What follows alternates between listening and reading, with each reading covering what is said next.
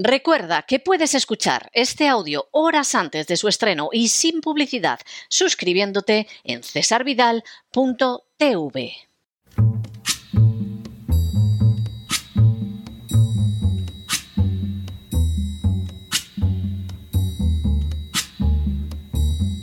La voz con César Vidal, desde el exilio. When the night has come and the land is dark and the moon is the only light we'll see. No, I won't be afraid. Oh, I won't be afraid. Just as long as you stand, stand by me. Muy buenos días, muy buenas tardes, muy buenas noches y muy bienvenidos a esta nueva singladura de La Voz. Soy César Vidal, hoy es el miércoles 27 de septiembre de 2023 y me dirijo a los hispanoparlantes de ambos hemisferios, a los situados a uno y otro lado del Atlántico y del Pacífico y como siempre lo hago desde el exilio. Corría el año 2013 y más concretamente el día 16 de mayo, cuando el entonces presidente de los Estados Unidos de América, Barack Obama, lanzó una afirmación que se convertiría en verdadero dogma de fe para millones de personas. 97% of scientists agree. Climate change is real, man-made and dangerous lo que podría traducirse como el 97% de los científicos concuerda. El cambio climático es real, es provocado por el hombre y es peligroso. La afirmación de Obama no solo colocaba la tesis del cambio climático en el primer lugar de las acciones políticas, sino que por añadidura la convertía en científica y por definición arrojaba las tinieblas externas a aquellos que no se sometieran a semejante planteamiento. Sin embargo, la afirmación de Obama, que sería repetida de manera martilleante durante la década siguiente, tenía un punto débil. Ese punto débil no era otro que su total y absoluta falsedad. En las últimas horas hemos tenido nuevas noticias sobre la posición de los científicos en relación con el cambio climático. Sin ánimo de ser exhaustivos, los hechos son los siguientes. Primero, en el año 2013, el presidente Obama afirmó que el 97% de los científicos concordaba en que el cambio climático era real, que era provocado por el hombre y que era peligroso. Segundo, Obama se estaba limitando a repetir una afirmación contenida en un estudio debido al activista climático John Cook. Tercero, John Cook afirmaba haber examinado 11.944 artículos científicos publicados entre 1991 y 2011 y que estos apoyaban las tesis del cambio climático en un 97%. El problema es que la afirmación de Cook, parte interesada en la cuestión, no se correspondía ni de lejos con la verdad. Cuarto. De hecho, el informe clasificaba los artículos en siete categorías. De acuerdo con esas categorías, 7.970 artículos es decir, el 67% no hacían la menor referencia al papel del hombre en el cambio climático. En otras palabras, menos del 30% de los científicos podían haber afirmado la realidad del calentamiento global y la responsabilidad del hombre al respecto. Quinto, sin embargo, tampoco ese menos del 30% de los científicos afirmaba que el calentamiento global fuera cierto y responsabilidad del hombre. Así, otros 15 artículos afirmaban que las emisiones del hombre probablemente no tenían ningún papel en el calentamiento global y otros 54 señalaban que el impacto del hombre era mínimo. Sexto, por si lo anterior fuera poco, solo un 7,7% de los artículos consideraba que el hombre tenía algún papel en el calentamiento global, aunque no se podía especificar en qué medida, y un 24% sostenía que tenía algún papel en el calentamiento las emisiones de CO2, pero no solo aquellas emisiones de CO2 que se debían al hombre. Séptimo, Un 0,1% de los artículos, en concreto nueve artículos, atribuían al hombre un 50% o menos de la responsabilidad en el calentamiento global. Octavo, y finalmente, solo un 0,5 de los artículos, 64 en total, atribuían al hombre el cambio climático en un 50% o más. Noveno, en otras palabras, solo un 0,64%, 73 artículos del total, se atrevía a evaluar el impacto del ser humano en el cambio climático. Solo otro 7,7% otorgaba al hombre algún papel en el cambio climático, mientras que más del 67% no atribuía al hombre el cambio climático por la sencilla razón de que no existían elementos para afirmarlo. Décimo, los datos resultaban demoledores, pero no evitaron que el interesado Cook eliminara la práctica totalidad del 67% de los artículos que de manera bien reveladora no apoyaban su punto de vista ni sus intereses personales. Un décimo, de forma bien llamativa, estudios posteriores en los que se excluyó todos los artículos que no se mantienen en una línea neutral afirmando que no existen datos, el número de artículos científicos que apoyan las tesis del calentamiento global no llega a superar el 47%. Es decir, a pesar de la exclusión de la mayoría de los artículos que no sostienen esa tesis. A pesar de la inmensa propaganda realizada durante estos años, una más que notable mayoría de la comunidad científica no cree que exista un cambio climático debido fundamentalmente a la acción del hombre. Duodécimo.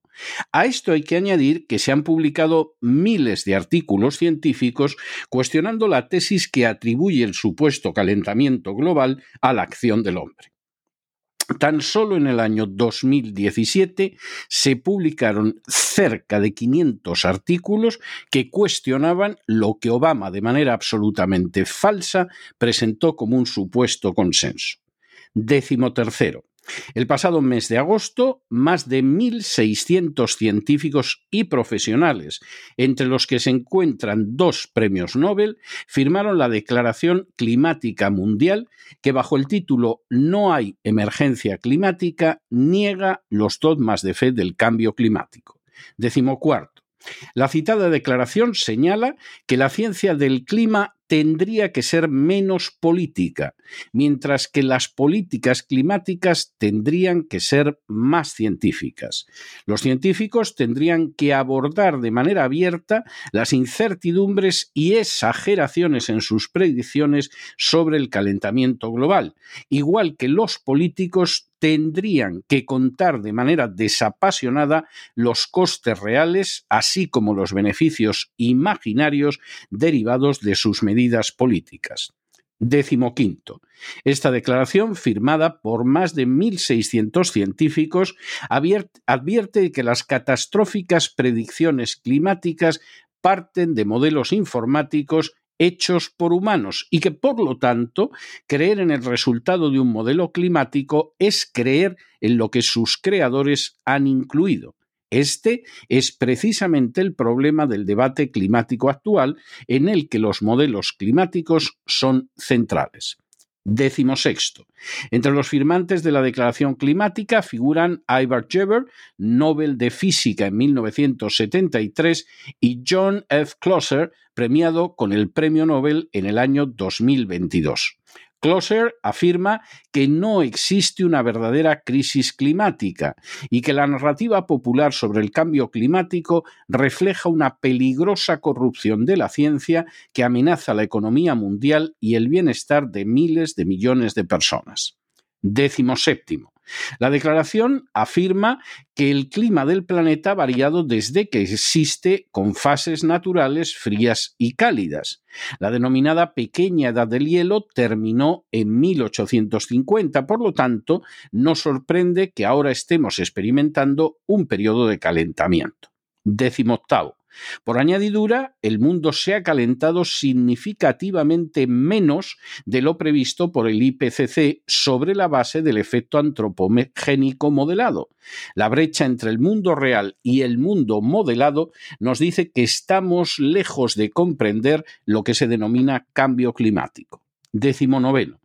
Además, los modelos climáticos padecen de muchos defectos y no son ni remotamente aceptables como herramientas de política global. Exageran, por ejemplo, el efecto de los gases de efecto invernadero como el CO2. Además, ignoran el hecho de que enriquecer la atmósfera con CO2 es beneficioso, ya que el CO2 es el alimento de las plantas, la base de toda la vida en la Tierra. Vigésimo. La declaración señala también que el CO2 no es un contaminante, es esencial para la vida en la Tierra. La fotosíntesis es una bendición. Más CO2 es beneficioso para la naturaleza, reverdece la Tierra y el CO2 adicional en el aire ha promovido el crecimiento de la biomasa vegetal mundial. También es bueno para la agricultura, ya que aumenta el rendimiento de los cultivos en todo el mundo. Vigésimo primero. Igualmente, la declaración afirma que el calentamiento global no ha aumentado las catástrofes naturales y que no existe evidencia estadística de que el calentamiento global esté intensificando huracanes, inundaciones, sequías y desastres naturales o similares, o haciéndolos más frecuentes. Sin embargo, sí existe amplia evidencia de que las medidas de reducción del CO2 son tan dañinas como costosas. Vigésimo segundo. Finalmente, la declaración de los científicos afirma que no existe emergencia climática. Por lo tanto, no hay motivo para el pánico y la alarma. Nos oponemos firmemente a la perjudicial y poco realista política de cero emisiones netas de CO2 propuesta para 2050.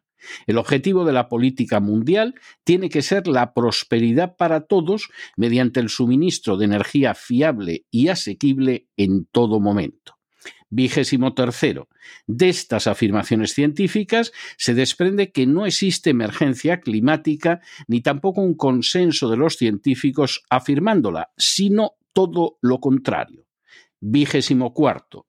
El calentamiento global no solo no se corresponde con la verdad científica, sino que implica además medidas que sembrarán la miseria y el atraso para miles de millones de personas. Y vigésimo quinto, a fin de cuentas, constituye otro dogma maligno cocinado en las zaurdas de la agenda globalista. Si uno fuera a creer lo que afirman políticos, organismos internacionales y ONGs sobre el cambio climático, con el apoyo indispensable de las fuerzas mediáticas, debería llegar a la conclusión de que el ser humano está calentando peligrosamente este planeta y arrastrándolo a un punto de gravísima emergencia. Semejantes tesis son voceadas por políticos globalistas como Obama, Trudeau o Sánchez, apelando a un consenso científico que ni existe ni ha existido jamás. Por el contrario, la mayoría de la comunidad científica no defiende las tesis del cambio climático y un número más que considerable de sus miembros lo niega rotundamente y apela a la falsedad y a la corrupción que envuelve esas afirmaciones. Tras la ridiculez de atacar el CO2, que es absolutamente indispensable para la preservación de la vida en el planeta, las tesis del cambio climático implican la destrucción del bienestar de miles de millones de seres humanos y a corto plazo su miseria, su hambre e incluso su desaparición, porque si se redujera como se pretende el CO2 a sus niveles mínimos, las plantas desaparecerían de buena parte de la faz de la Tierra y con ellas una parte también del género humano. Semejante resultado es el ideal para los impulsores de una agenda globalista que sueña con la desaparición de miles de millones de personas y con un control absoluto de los supervivientes bajo una oligarquía que domine la economía mundial tras haber privado a las naciones de su libertad, de su independencia y de su soberanía. Para conseguir ese dominio, el uso masivo de la mentira resulta obligado y la sumisión a la mentira es ayudada por la dedicación de sumas colosales para impulsar el nuevo dogma.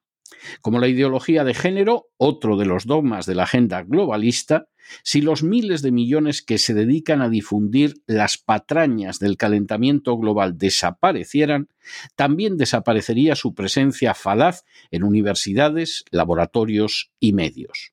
Es simplemente el dinero público y privado el que mantiene rodando la rueda de la mentira. Por supuesto, para el género humano, esta situación, una vez más, plantea un claro desafío, un desafío consistente en si se decidirá por practicar un ejercicio de la razón que lo proteja de mentiras y manipulaciones, como la de afirmar que la mayoría de los científicos cree en una emergencia climática creada por el hombre, o si por el contrario se tragará todo lo que le sirvan para poder ser llevado como una dócil oveja hasta el matadero. Pero no se dejen llevar por el desánimo o la frustración, y es que a pesar de que los poderosos muchas veces parecen gigantes, es solo porque se les contempla de rodillas, y ya va siendo hora de ponerse en pie. Mientras tanto, en el tiempo que han necesitado ustedes para escuchar este editorial, la deuda pública española ha aumentado en más de 7 millones de euros. Muy buenos días, muy buenas tardes, muy buenas noches. Les ha hablado César Vidal desde el exilio. Que Dios los bendiga.